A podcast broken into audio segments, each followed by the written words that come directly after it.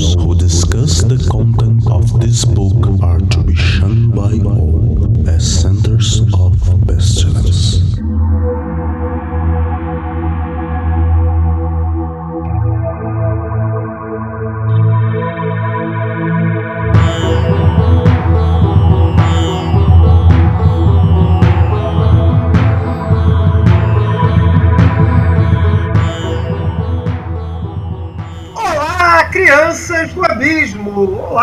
tempo eu não os ouço, vocês não me ouvem, eu não os vejo, mesmo que virtualmente. Estamos começando mais um Foco de Pestilência, o seu podcast sobre magia, iluminismo científico e outras esoterices. Eu sou Flávio Watson e estou aqui com os meus saudosos companheiros Peu Lamarão, Lembrando mais uma vez a lei de Ana Ash, pode tudo, só não pode qualquer coisa. Senhor Feliciano 10 reais, pare o 8 no It Magic. e Pedro O Pietro. Rapaz, hoje a gente vai apostar tudo nesse episódio.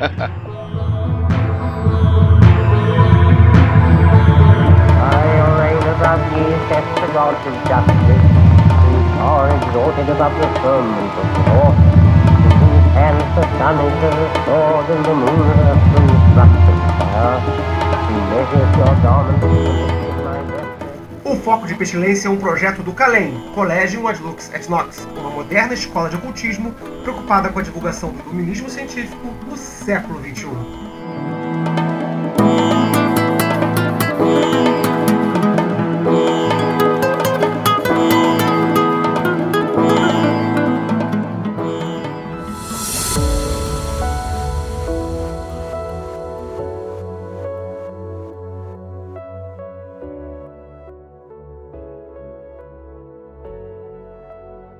Queridos companheiros, cara, audiência, que espero que não tenha nos abandonado completamente após esse, esse, esse outro longo e tenebroso inverno. Esperamos que recuperemos a nossa periodicidade, mesmo que assim, meio, meio que mais ou menos de vez em quando, mas não ficar novamente tanto tempo sem gravar. E para retomar os nossos trabalhos, nós escolhemos um tema eh, de certa forma, não diria polêmico, mas um tema que ele é objeto de muita especulação e que todo mundo que começa a, a estudar magia e conta para os amigos, não, eu estou estudando uns negócios aqui, que faço os rituais e altero a realidade de acordo com a minha vontade, não sei o que lá, faço magia. Aí a pessoa pergunta assim, tá, mas você já ganhou dinheiro com isso?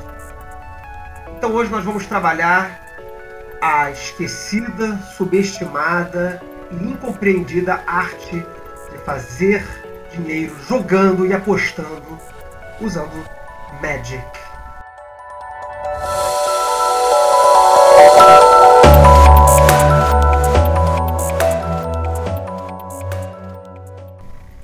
Para isso, eu vou começar convocando aqui o senhor Pietro, que recentemente é, é, é, fez um experimento, mas não vou querer que você fale sobre o experimento ainda não, Pietro. A gente vai falar sobre o experimento que foi feito recentemente aí, mais pra frente no programa. Mas primeiro eu quero algumas considerações suas aí sobre o que, que você acha dessa história de, de ganhar, de, de jogar. Na verdade, assim, não é ganhar dinheiro meramente, né? É, é apostar, é usar magia para ganhar jogos de azar. Roleta, Mega Sena, cavalo, dados. Me diz aí o que que você. Me dá um primeiro. Uma primeira ideia do que, que você vê desse assunto. É, na minha visão, é, como, como tudo na, na- nesse campo da magia, quem limita somos nós, né? Então, não é, não é só válido, como eu incentivo todo mundo a testar. Porque se é, se é jogar com, a- com as possibilidades e as estatísticas a nosso favor, as variáveis que nós não controlamos, é, um jogo de azar é muito mais isso do que qualquer outra coisa, né? Então a validade da magia aparece aí também. Também não, não faço, não sou, eu não sou moralista nesse sentido de não pode usar para ganhar dinheiro, não pode usar para conseguir coisas, não, nada disso.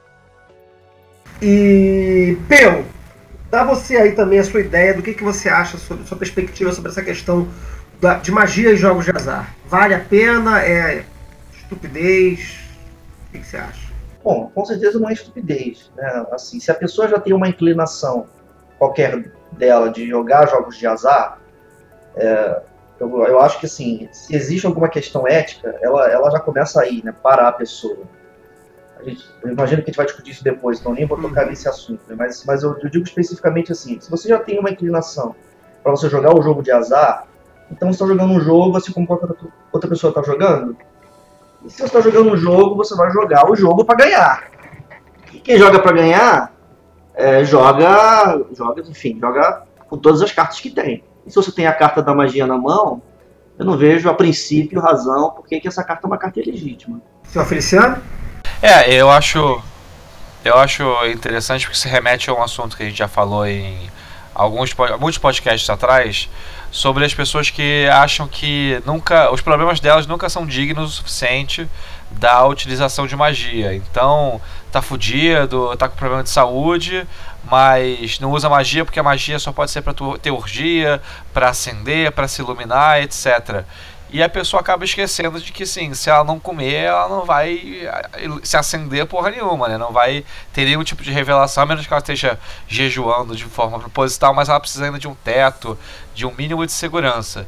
Então, essa, esse receio de usar magia para o jogo, eu acho que é um reflexo de usar magia para muitas coisas, para ficar com uma pessoa na noite, para conseguir um, um, aluguel barato, etc. As pessoas têm essa, essa resistência que eu acho que acaba dificultando mais o caminho delas do que auxiliando, tornando elas mais nobres.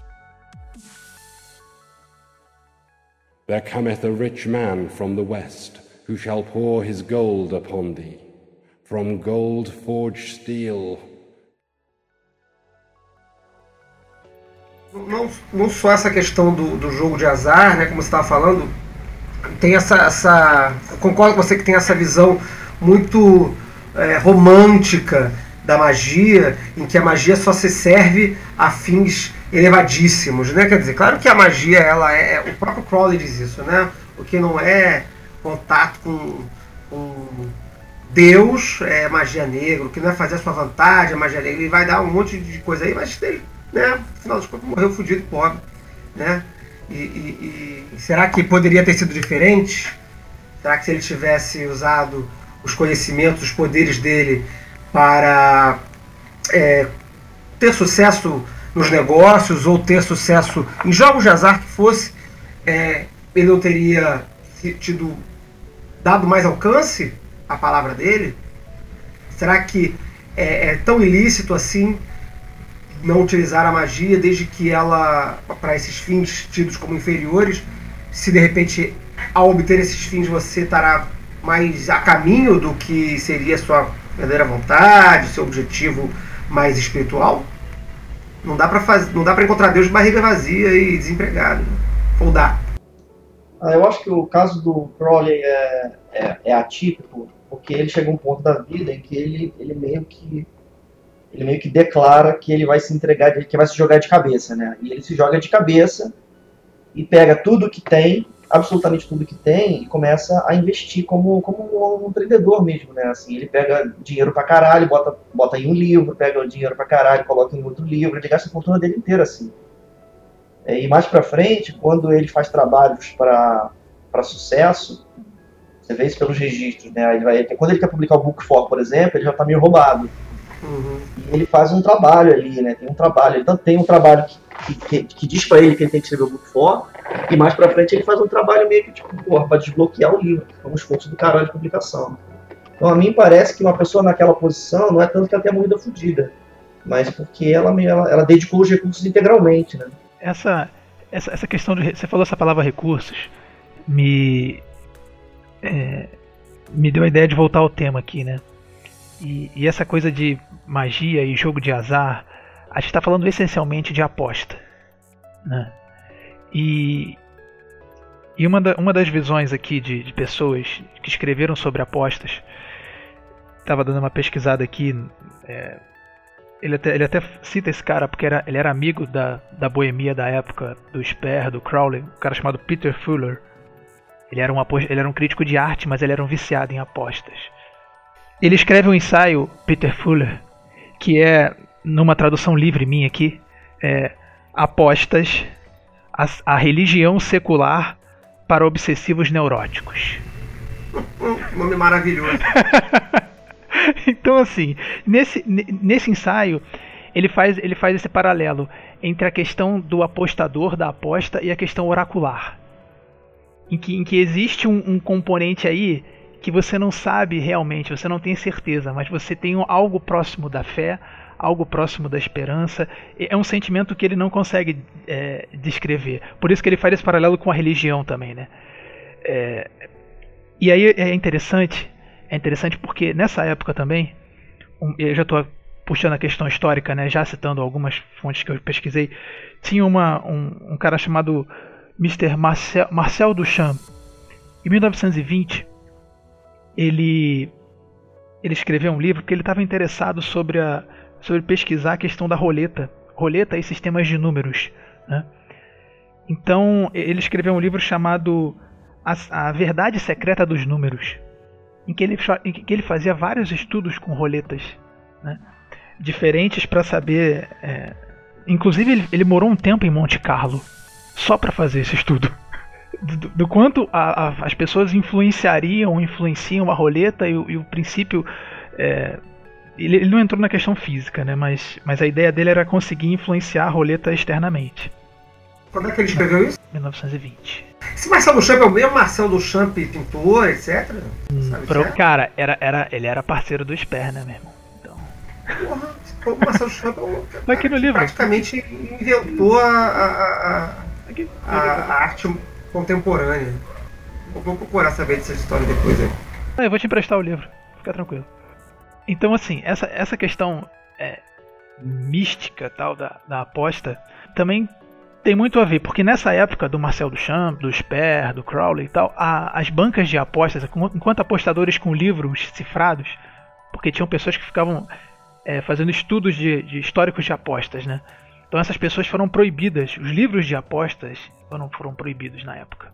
E aí, é, contando, contando um pouco mais da história, é, a, tem uma, tem uma história de uma amiga de colégio do Sper, que era a Ada Pen, que abrigou ele quando ele quando a casa dele explodiu, né, caiu aquela bomba. É, ele, ele viu o interesse dela por, por apostas e ele começou a estudar vários é, possíveis formas de influenciar a aposta. Então ele estudou a assunção de forma Deus de cavalos, porque ela curtia muito a aposta de cavalo, então ele se focou em, na questão dos cavalos. Né? Então ele procurou formas de deuses, de deuses equinos, procurou meditação, procurou é, vibração de nomes, até a questão é, aleatória de parar alguém na rua, olhar nos olhos da pessoa. E, e, ele viu que a cada vez que ele fazia uma pesquisa nova, voltava sempre na questão do, do sim ou não, do positivo ou negativo, né? do vai, vai ser bom ou vai ser ruim. A, a, aposta, né? Só uma, uma confirmação, você está falando agora é do SPER, ah, né? Sim, sim, sim. É, tô falando agora sim, do SPER. Você falou rapidinho, ele... mas foi o SPER que fez todo esse trabalho de pesquisa, né? Sim, não, então, o Marcel Duchamp fez esse, esse trabalho de pesquisa com roletas. O SPER, uhum. começou, o SPER começou a pesquisar é, focado nas corridas de cavalo. Certo. E acabou que eles chegaram basicamente na mesma conclusão. A ideia deles era unificar a pesquisa no futuro, mas, mas não aconteceu.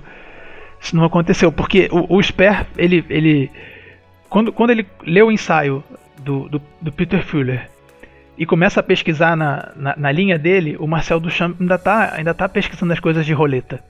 E aí ele vê que assunção de forma a Deus, vibração, meditação, essas coisas não, não funcionam direito. É, não, não funcionavam, né?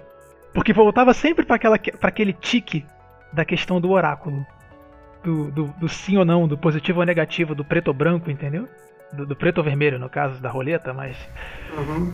E aí o Sper escolhe influenciar externamente. Ele escolhe um servidor, que é o servidor da manifestação do karma, minto, da realização do karma. Que era um servidor que ele já trabalhava, que já tinha, já fazia parte do trabalho mágico dele. E aí em 1900. Só dá uma ah, rápida. Desculpa. Desculpa te interromper.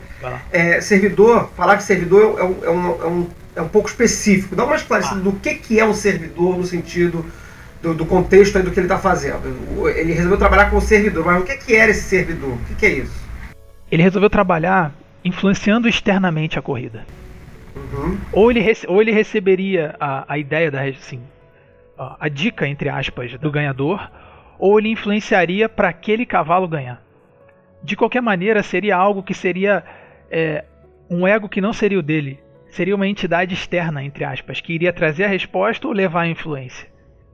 Essa coisa, essa coisa externa, que tá ligada a você, tá ligada ao assunto, ao contexto, mas não é você, é que ele tecnicamente chamava de servidor.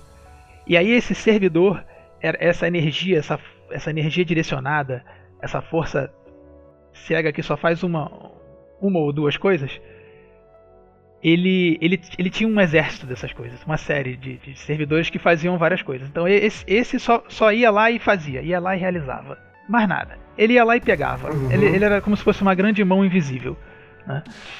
E como, como num realejo, ele propôs um baralho. Um baralho em que ele numera de 20. Na numeração. É, na numeração inglesa, né? As, os cavalos são de 25 a 50. Então ele começa a testar isso meses antes com a Ada Pen, faz um baralho para ela, desenha lá as 25 cartas à mão direto. Ele era tão automático que desenhava lá 25 servidores assim iguais, então, rapidamente. E eles começam a acertar tudo. Assim, eles, eles lideram durante algumas semanas o ranking de apostas, que não tinha um ranking oficial e tal. Isso era, isso era né, mas, mas eles começam na, eles alcançam a liderança durante um bom tempo. E aí ele, ele vê que isso é viável, ela vê que isso é viável e ele, e ele escreve essa, esse baralho que era que eram sendo cartões de cartões de, de previsões de corrida surrealista. Então ele escreve na feira na exposição internacional de surrealismo, surrealista de Londres e, e começa a vender esse baralho para as pessoas. Como, como não poderia ter anotação das cartas, a instrução que ele dá é para a pessoa pensar no que é a melhor possibilidade de vitória do próximo páreo, tirar uma carta, anotar um número e depois queimar. Ele, ele só vendeu durante essa feira em 1926. Depois não vendeu mais. Tem um, tem uma, um exemplar vendendo no Antiquarium, o Eisen. Posso até botar o link depois aqui no, Pra quem tiver 750 libras. Ele, é, na, na, na Weiser, na Weiser tá, tá, vendendo um original do Sper? Um original. Um, original. É um antiquário, é. A Weiser, a editora Weiser tem um antiquário, né? É, a Weiser. E, e, e é interessante porque assim, uhum. ele vendia essa. Ele vendia cinco. Três. Acho que é três pens, ou cinco, e cinco shillings. Três pens era, era a edição que ele, ele desenhava na hora para você o baralho. e cinco shillings era, era a edição impressa. Só a título de curiosidade, a Ada Pen morreu com a edição desenhada dela, a primeira. Segurando, assim, foi, foi. Uma das últimas coisas que ela teve de muito preciosa. Então, assim, a gente viu que esse, que esse experimento funcionou durante um tempo. E tem esses registros históricos aí. Óbvio que devem ter muitos, muitos mais, mas a questão mágica e o estudo mágico, eu pesquisei esses. Alguém tem algum outro. É, é, lembra de alguma outra história de de, de trabalho de magia com aposta, sem se ganhar na Mega Sena? É, eu acho que é muito comum é, os sonhos premonitórios de jogo do bicho, ou até mesmo trabalhos é, de religião afro-brasileira para interferir no resultado do jogo do bicho. Cara, esse negócio de, de sonho no jogo do bicho é, é, muito irado, porque quem saca mesmo, você vai e diz assim, cara, eu sonhei com, sei lá, um cachorro. Aí você fala pra pessoa que entende o jogo do bicho, fala assim, não, cara, então é, é, joga borboleta cercado do milhar. Cachorro é borboleta. É sempre uma coisa nada a ver, assim, tipo assim. É sempre um troço estranho, tem toda uma, uma, uma coisa cultural ali. Mas essa coisa do sonho premonitório no jogo do bicho é muito, muito, muito local. Né? Isso é bastante é, é, presente na nossa cultura aqui.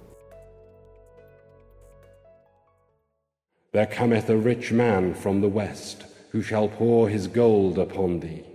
From gold forged steel. Eu acho interessante esse, essa, essa coisa toda, né? Porque a gente começou falando de influenciar o jogo, mas tem toda essa dimensão da premonitória, né? Eu acho que, é, eu acho que se, se a gente falar de, de, magia, a gente tem aí duas dimensões, né? A gente tem a pessoa que, como o Beto estava colocando agora, Sim. Que, tá, que procura aplicar meios para acho que ele acho que na perspectiva do Sper mesmo está misturado essas duas, essas duas coisas né uma metade para lá você procurar influenciar o resultado do azar, o aspecto aleatório do jogo, e a outra é você sofrer a premonição do azar que vindouro, né? Isso. O, o, eu, eu tava, tava pra. Eu tava pra justamente falar dessa divisão aí, né? Quer dizer, uma possibilidade é você trabalhar o, o aspecto premonitório, saber o que vai acontecer, e outra é o aspecto clássico da magia, conforme a gente entende, de alterar, fazer, de criar o resultado. Mas assim, parece. Um, a exceção desse, desse, desse trabalho do Sper, que, que parece mais influenciando. Também, também ficou na dúvida se ele está tentando influenciar, se ele está tentando prever, mas parece que é, outras ferramentas, por exemplo, o São Cipriano tem maravilhoso São Cipriano, pelo menos uma das edições que eu li há alguns anos lá atrás, tinha uma técnica para você acertar os números do, do, da loteria, sei lá, algo equivalente, que certamente não existia na época do São Cipriano, mas isso absolutamente não importa em nada para as edições contemporâneas do São Cipriano, em que tudo que não havia na época dele eh, já possui algum tipo de ritual. Mas tinha lá um esquema que você pegava o ovo, botava o ovo debaixo da roseira e fazia um monte de coisa e tudo mais e tal. E aí saíam os números para se apostar na loto, etc, etc. Sempre está tentando prever. É, eu, eu acho, assim, voltando àquela história do, de que a gente está tentando, que a magia tenta é, controlar ou, ou, criar a realidade, ou fazer, ou alterar as probabilidades das coisas, você está trabalhando com um universo de apostas que vai à casa dos milhares ou dos milhões de possibilidades, controlar essa probabilidade ela é impossível. Assim, você não vai conseguir alterar. Uma coisa é você alterar a probabilidade de algo que está mais próximo da sua realidade, mais próximo da sua, do, da sua margem de realização. Outra é contornar, controlar uma realidade, uma probabilidade que, que vai para casa dos milhões. Então parece que de repente há uma intuição mais lógica por parte das pessoas que fizeram esse tipo de investigação de magia e jogos de azar que, já que influenciar beira o impossível, então vamos prever, vamos divinar quais serão os resultados possíveis de, de, de vir daí. Você ia falar alguma coisa, seu Feliciano? Eu queria falar que eu acho também interessante que quando a gente fala sobre influenciar um resultado, digamos na loteria, eu quero que saiam os números tais, tais e tais. A, a experiência que a gente tira disso é muito curta, porque falhou, falhou. Você errou os números e é isso aí. No, nas outras operações mágicas que você tenta expressar de coisas do seu dia, é, existe um, um, espaço de conforto maior. Então você fala assim: ah, eu estou fazendo uma magia aqui para arrumar um emprego.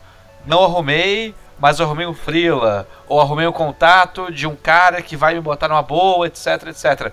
Você tem uma margem ali que você entende que de alguma forma o seu ato influenciou na direção daquele objetivo.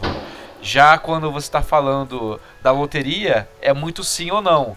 E eu acho que por isso talvez gere uma descrença tão grande e que se deve não à dificuldade, também a dificuldade de acertar um resultado, mas eu acho que a nossa percepção também, se a gente fosse seguir um sentido estrito, desejei tal coisa e não aconteceu exatamente o que eu queria, o índice de falha na magia é bem mais alto. O deadline de, de, um, de uma aposta, de, de, um jogo, ele é muito estrito, né?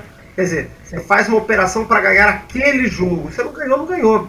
Boa. Agora, se você faz uma operação para arrumar um emprego, por mais que você determine, ah, eu quero arrumar um emprego este mês, você tem uma janela de, de, de espaço, de, de margem muito mais flexível, né? É, ou então com aquelas operações, é, excetuando-se aquela tradicional história do, do, do Lomilo do Cat, quando ele faz o contato lagoético lá, tá fudido na vida, não tinha dinheiro, não tinha trabalho, não tinha porra nenhuma, ele faz o, a operação goética e fala, eu quero resolver minha vida agora, e aí ele diz que termina a operação, no mesmo dia aparece um cara e dá um carro de presente para ele, um Calhambeck lá, velho, lá, aqui dá um carro, no carro, do bolso do carro, no, no, não, no, no, coisinha, catar moeda, tinha umas moedas no carro, ele usa aquela moeda do carro, vai à cidade, com as moedas que tinha no carro, ele compra um jornal, no jornal arrumou um anúncio de emprego e aí ele vai é contratado então, aí... no, no anúncio de, de emprego que ele, que ele responde com as moedas do carro que o amigo dele largou com ele. Fala aí. Aí, aí fica a pergunta. Ele ele influenciou diretamente isso?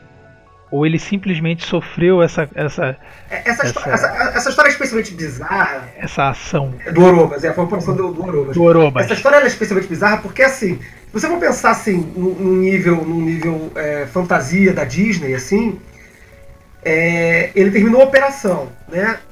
Lá, faz- convocou o Oroba, lá no quarto do filho dele, inclusive, caiu o óleo no olho dele, ardeu pra caralho, ele se fudeu.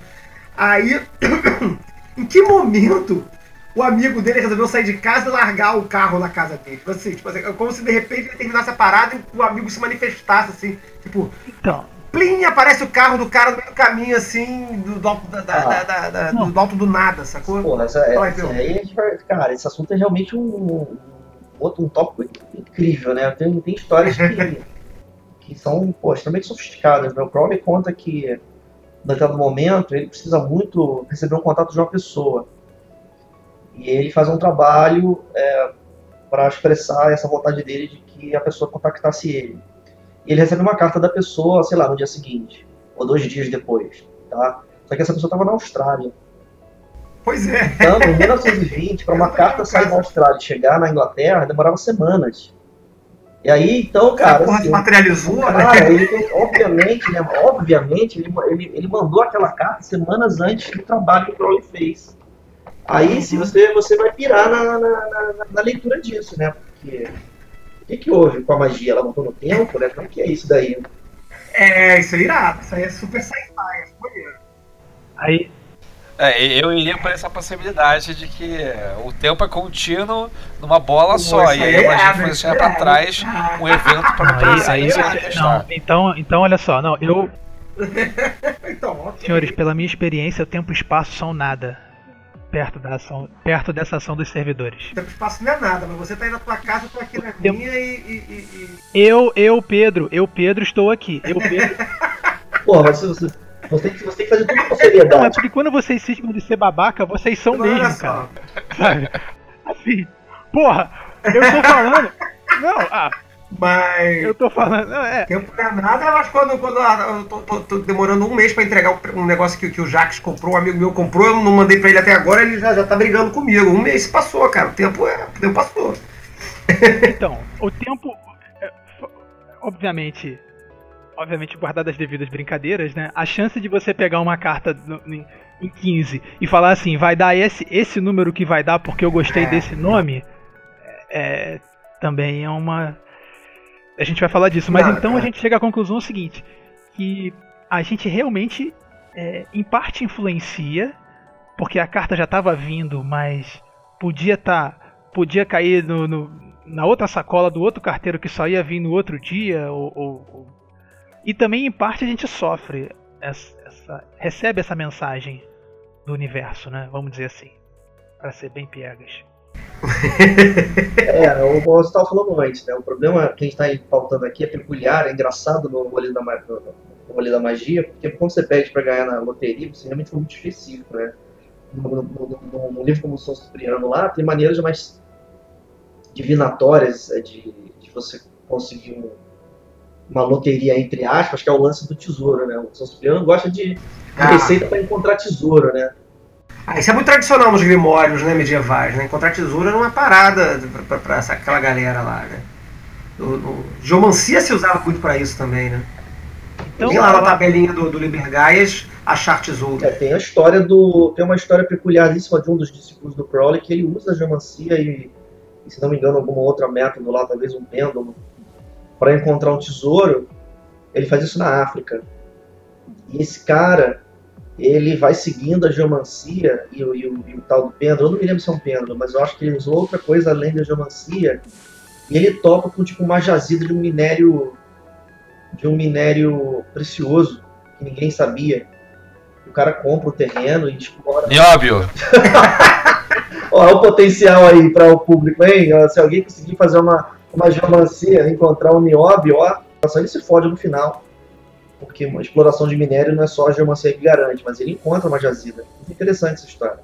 ele falhou porque ele não fez uma magia pra contratar um bom capataz e uma boa empresa de prospecção. Aí, né? aí, aí é coisa de Júpiter, né? É, Mas- Pois é, o projeto é assim. Olha só, tu ia puxar um assunto eu já ia perguntar, porque ele fez a geomancia, mas será que esse, o jogo, assim, nesse ponto o jogo, o tipo de divinação influencia, né? Será que o carteado influenciou e a, e a bolinha na roleta não? E, pô, queria perguntar isso. Vocês acham que tem alguma, alguma, algum jogo específico que melhora, que seja porque a geomancia encontrou minério. Tudo bem, geomancia. Achou uma jazida. Tudo a ver. Eu acho que a gente discutiu algo similar a esse assunto já em algum programa, talvez no de tarô. Eu não lembro. É, sobre essa questão de se a divinação cria o, o, fato divinado ou se ela prevê o fato divinado. Né? Quer dizer, eu faço lá um, uma operação de, de, de, de, divinação, né? Eu quero saber o futuro que vai acontecer a respeito de determinado assunto. Aí eu vou lá e sei o que vai acontecer, se eu recebo, um, enfim, dentro das características específicas de, de cada método, né, o que vai acontecer. O quão desse, dessa capacidade de adivinhação, um, o quão dessa capacidade de adivinhação de fato é divinatória ou, ou, ou não. É, eu, eu não, não, acho que a gente tem que responder isso agora, não, porque senão a gente vai viajar na maionese num, num, num assunto totalmente transversal aqui, mas eu acho que essa provocação é boa. Eu acho essa provocação interessante porque ela, ela, ela encosta nessa questão da carta lá do cara que saiu da Austrália. Semanas antes, o Crowley faz, faz uma operação mágica dois dias antes da carta chegar. E aí, o que, que, aconteceu? Essa operação criou o passado? Tipo, caraca. Né?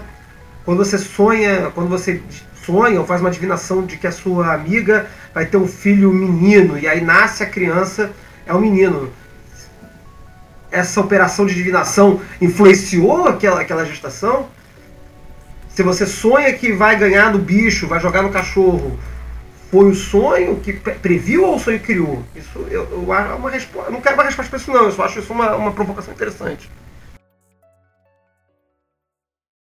There cometh a rich man from the west, who shall pour his gold upon thee. From gold forged steel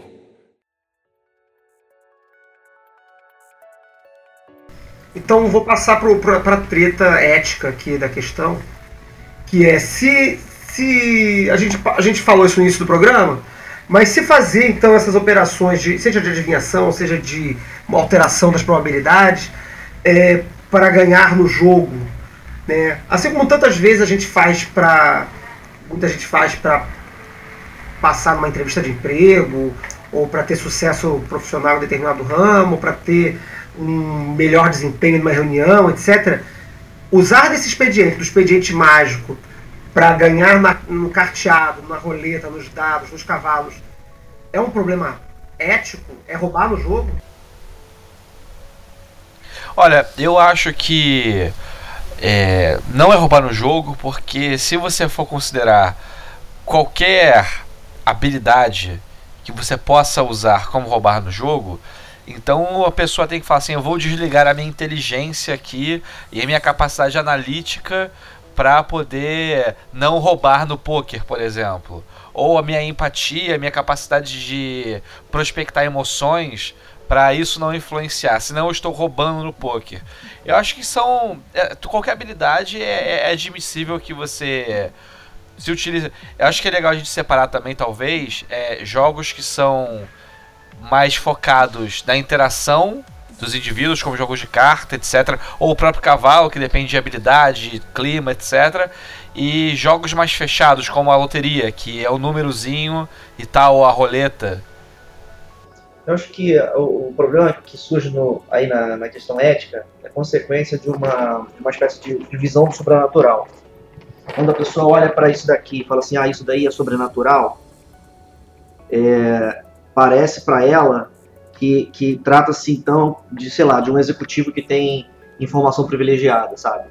Um executivo que tem informação privilegiada e faz um negócio, ele está cometendo um, um crime, inclusive, né? Uma pessoa que tem informação privilegiada, ela não pode fazer negócios com base naquela, naquele ativo, naquele, naquela commodity, enfim, porque, porque supostamente, se fosse assim, o mercado ia ser totalmente prejudicado é, na medida que apenas as pessoas que têm informação privilegiada elas iam conseguir fazer bons negócios e todo mundo ia quebrar.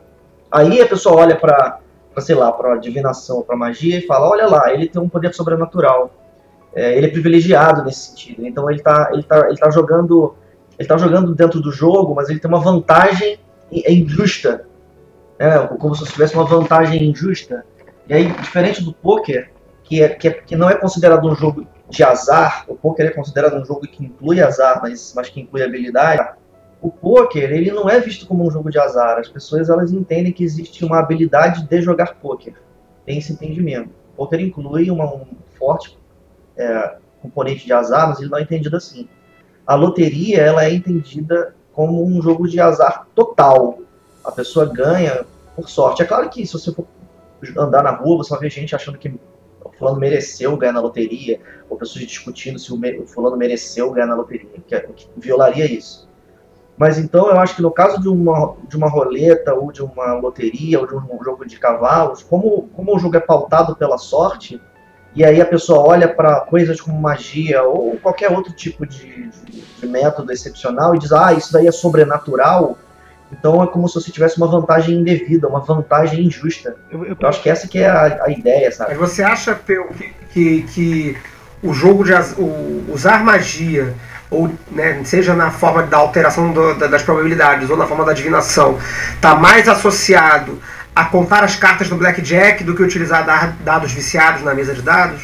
Então, eu acho que eu acho, eu acho assim que usar magia é mais como você contar as cartas no blackjack pelo seguinte: quando você quando você usa o dado viciado, é, o dado ele é ele no jogo de dados o dado é a banca, né? Num jogo de dados. Uhum.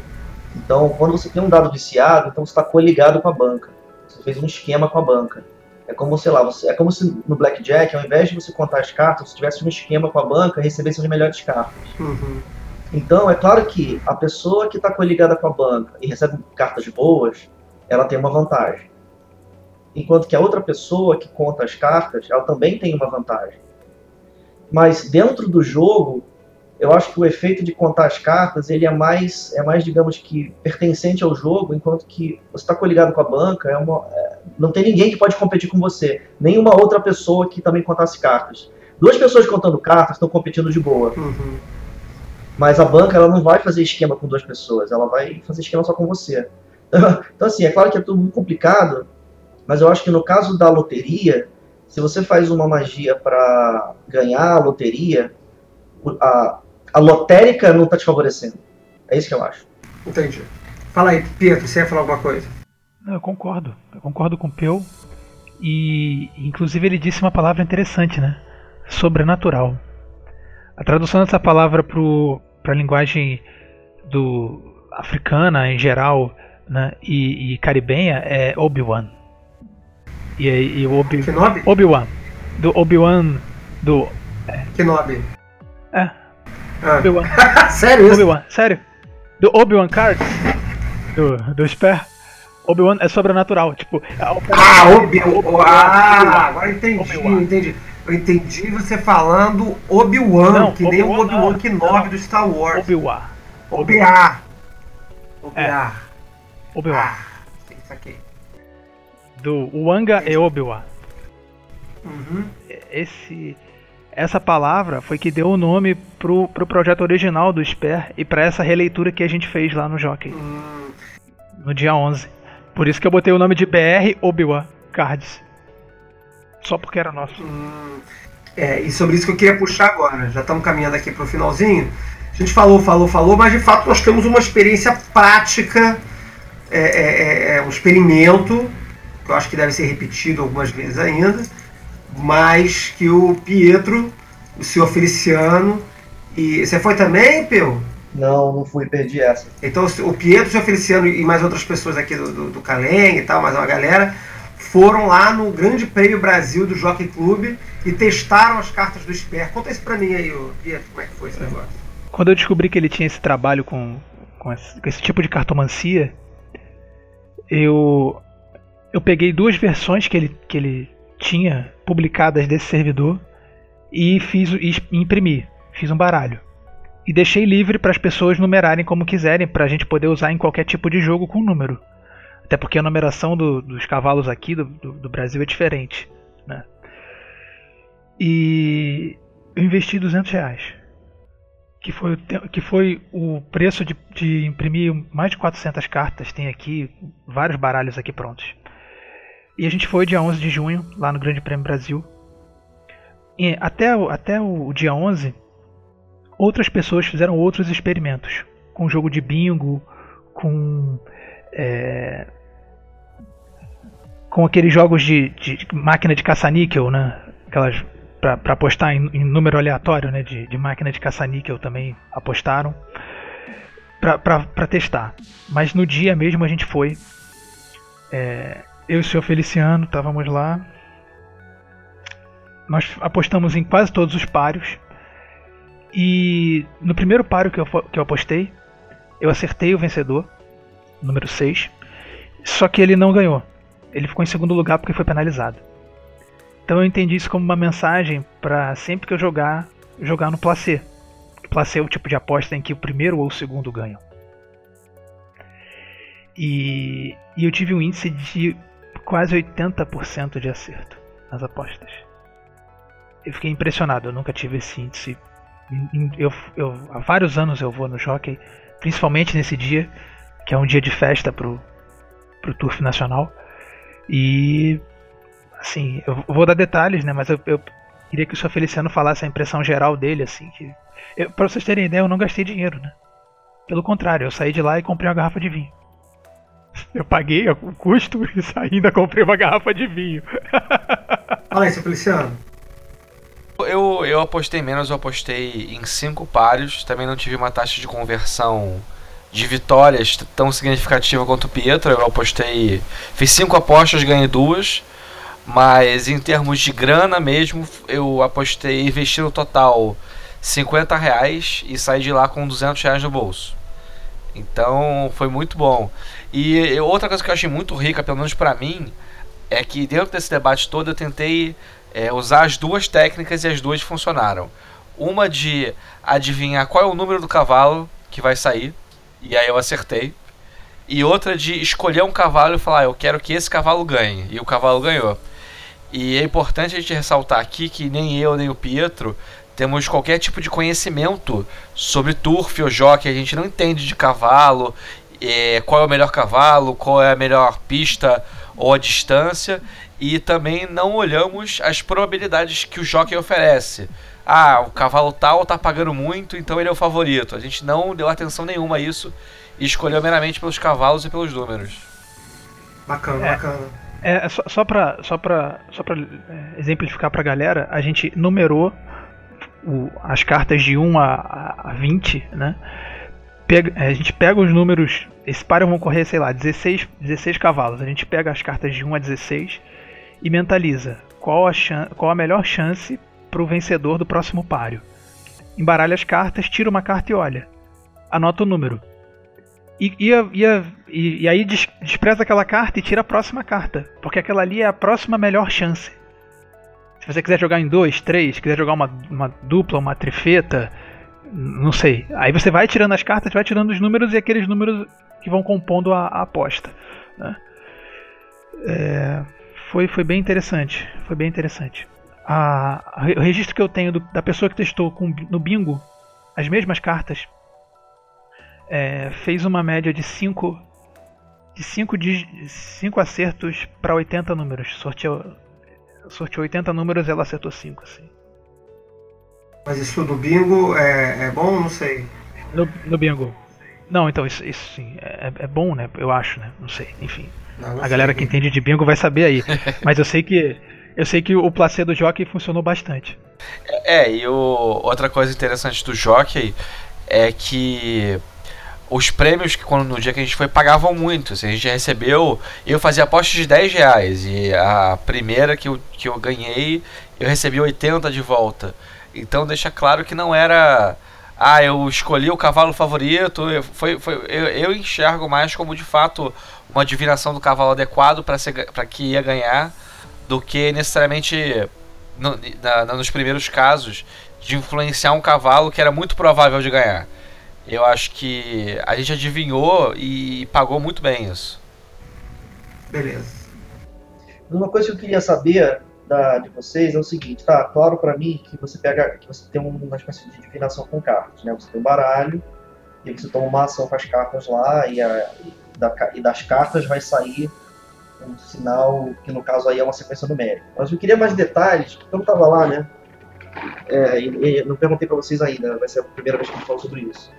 Eu queria saber mais detalhes do método, assim, mas não tecnicamente. Como é que você, como é que você tira a carta, sabe? Como é que você faz isso daí? Qual que é a magia da parada? Eu quero saber assim. Você pode pegar um baralho e embaralhar ele simplesmente. Embaralha ele aleatoriamente. Ó, uma coisa que eu queria. Aí você vai tirar uma carta, beleza. Sai uma carta aleatoriamente. Qual que é a magia que vocês usaram? Aí? Eu acho que uma coisa que foi muito legal e que influenciou muito para nós que, que somos do rolê da magia cerimonial e tal, foi que a gente foi num dia que era um dia de festa, de, do prêmio nacional, sei o que, tinha imprensa, tinha gente alugando chapéu de gala, etc. O próprio Pietro queria que a gente ficasse na, na área de gala, então todo mundo tinha que ficar de traje de passeio completo, etc, etc. Então tava lá eu de terno e gravata, todo, as mulheres de vestido longo, etc. E eu acho que tudo isso é, influenciou de alguma forma para criar uma potência ali de sentir como era na época do Sper, como é que quando ele desenvolveu esse baralho. E daí eu, o Pietro me deu um número de cartas específico, eu numerei as cartas e coloquei um símbolo de fogo para vir uma intuição, assim, para dar, dar, uma fezinha. E embaralhei elas, mentalizando qual seria o cavalo vencedor. E eu tinha, não sei se foi o Pietro que me passou isso, eu tinha lido que você vira o baralho com as faces viradas para baixo, tira a carta do topo, que seria o vencedor, e a carta do fundo, que seria o segundo melhor colocado. Isso, isso, isso está no método, está no método, num artigo que o Sper escreveu e, e ia junto com o baralho original chamado dois, dois traços de cartomancia. Essa técnica do, do baralho do Sper, só para fazer um complemento e uma exploração da pergunta do Peu, ela não envolve nenhum processo mais cerimonial, como por exemplo quando a gente faz a, a geomancia cerimonial, em que a gente faz uma invocação de terra e faz um, um, um, um espírito geomântico e tal. Ele não tem um caráter, Não. caráter- Até porque não era o rolê do Sper, né? não. O rolê do Sper era mais. É. Ele não, ele não, não dava muito. Aliás, ele não dava nenhuma importância à magia cerimonial, né? Então, pra ele, se você tivesse é, concentrado todo o seu ser durante meio um milésimo de segundo na hora que você tira e olha o número da carta e olha a imagem, já é o suficiente. Ah, fala um pouco sobre isso. Eu estava querendo eh, perguntar isso e ainda não, tinha encontrado o ponto. Mas essas cartas todas possuem uma imagem, né? Um, um- um traço do. A mesma Ah, imagem. é a mesma imagem? A mesma imagem. É a mesma Ah, imagem. entendi. Eu achava que cada carta tinha uma imagem diferente. Não, é a mesma imagem. É Só muda o número da carta. É o- É o mesmo É servidor. o servidor. É o servidor da realização do karma. Esse servidor, ele está desenhado no livro do prazer. E como ele desenhava de, de próprio punho para as pessoas quando ele com as pessoas que queriam comprar o baralho mais caro, é, eu só encontrei dois registros de desenhos dele. Usei os dois registros alternados. No meu baralho eu coloquei uma imagem para os pares e outra para os ímpares. Ah, sim. A, a diferença, é- a diferença é mínima, cara, mas, mas é- tem uma diferença, entendeu? Entendi. É, é, é, é- é o mesmo desenho, mas, mas aí, como na prática ele foi executado em- em- separadamente, ligeira diferença, né? Um tracinho aqui, uma bolinha ali. Muito bom, muito bom, muito bom. A gente bota as imagens lá no post. É, dentro dessa vibe. Dentro dessa vibe do, da magia do caos, eu procurei. Primeiro a gente tentou adivinhar os, os números, né? E é, eu vou ressaltar que é interessante a questão do número, porque ele tira qualquer outra influência. Ah, o cavalo pareceu bonito, o cavalo é rápido, fulano apostou no cavalo, era só um número até então. Então eu acho que isso torna mais crível a experiência. E além disso, eu fiz um outro experimento lá, que no último par antes da gente ir embora, é, eu olhei lá na, na tabela e vi que tinha um cavalo chamado Nuit Magic. Aí eu falei, porra. Aí eu fiquei encantado, fiquei, pirei com a porra do cavalo falei assim, não, eu vou apostar nesse cavalo. Aí fui lá, apostei no cavalo, mas eu pensei, pô, eu vou, eu vou tentar de alguma forma influenciar nesse resultado. E aí eu peguei a carta do número correspondente à Noite Magic escrevi alguma coisa atrás, fiz, fiz um sigilo, escrevi um sigilo atrás da carta e tentei de alguma forma carregar aquele sigilo com a minha energia. E acabou que deu certo, assim. E, e foi incrível. É, eu tenho esse vídeo, depois a gente pode botar junto no post, que é quando começa, no It Magia, que é a última. E aí vai avançando, vai avançando. Quando chega pertinho no final, o It Magia que avança, é. ganha por muitos corpos de vantagem o páreo.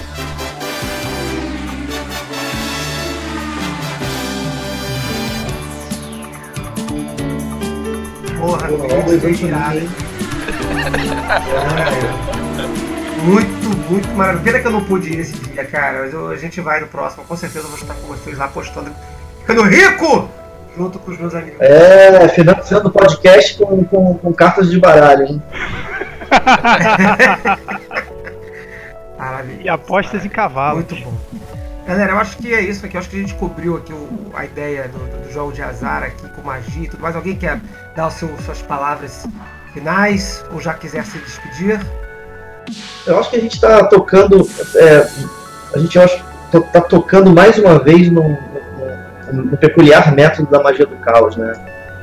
Uhum. Esse método da magia do caos é muito pano para manga. Eu estou falando aqui sobre esse tema específico, lembrando das minhas experiências malucas de furar fila de boate, umas coisas engraçadas assim. Acho que eu vou guardar, vou guardar essa para uma próxima oportunidade, mas estou muito afim de falar sobre isso. Legal, a gente vai. Vamos, vamos, a gente não fez. A gente já, fez, já falou sobre. sobre. Não sobre a magia do Carlos, a gente já falou sobre. Da, daquele episódio de, de magia, contemporânea. A gente cutucou o assunto assim, mas acho que vale um programa exclusivo sobre, sobre Chaos Magic aí. E a gente pode de repente fazer aí. Tem, tem algumas pessoas para convidar aí para falar sobre isso também. É. Tem, tem uns podcasts de magia do caos aí, né? Tem uns podcasts é, de magia do caos. aí do, do Vortex, né? É. E tal. Tem, tem, fazer umas programas maneiras aí pode chamar o pessoal do Vortex pra, pra fazer o gelo e o. Vitor. O Rodrigo. E diz aí então, Pietro. Então, queria. Dá suas, suas, suas palavras finais aí. É, queria exortar a galera aí pra gente continuar. E a próxima empreitada é o jogo do bicho. A gente vai testar aí o baralho do jogo do bicho. Não, o jogo do bicho não, o jogo do não, bicho é criminoso. enfim. Não pode fazer essas coisas que são contra a lei. É, é, é antiético, é, né? É Imposto é roubo. Imposto é roubo é, é, é, outro jogo que tem que fazer depois também. então é. A gente não vai parar. Provavelmente eu tô sempre para terminar o artigo sobre esse dia do jockey, em que eu peguei trecho do diário do seu Feliciano, fotos do dia e tal. Tô para liberar aí e boto o link pro, pro pessoal que vai ouvir esse episódio, que a gente falou muito desse dia e agradecer e vamos, vamos planejar outras coisas aí para os próximos. Maravilha. Doutor, senhor Feliciano? Olha, é, eu vou ressaltar assim, quem, quem curtiu a vibe, experimente porque é muito divertido e principalmente para quem tem umas travas em relação à utilização de magia, etc, que fica desconfiando de tudo. Ah, não, esse resultado não foi muito explícito, então não valeu, foi coincidência. Eu acho que o, o mais perto que a gente pode chegar assim de um, um resultado, resultado que te surpreende muito é esse tipo de, de trabalho de magia. Então eu recomendo. Muito bom. Ok. Fico muito feliz de estar com vocês de novo aqui gravando. Estava com saudade de estar. A gente sempre vê quase todo fim de semana, mas, mas gravar estava fazendo falta. Estamos aqui testando novos métodos novas técnicas, novos formatos. Talvez o foco de pestilência fique um pouquinho diferente daqui para frente, mas o importante é que ele esteja aí acontecendo, que a gente esteja gravando e, e, e, e, fazendo o que a gente tem sido cobrado aí. Todo dia quase eu recebo alguma mensagem falando: e aí, quando é que vai ter programa novo? Quando é que vai ter programa novo? Então tá aí, programa novo. Tem outros programas que já estão gravados que devem sair também, mas estão com alguns problemas de edição, programas que ficaram mais complicados de serem editados, a gente está editando com mais cuidado. Esse deve sair antes, mas então outros devem sair em breve, aí, programas que ficaram muito legais. E, queridos, muito obrigado pela audiência de quem ouviu, está conosco de novo. Obrigado a todos da mesa, um abraço e 93.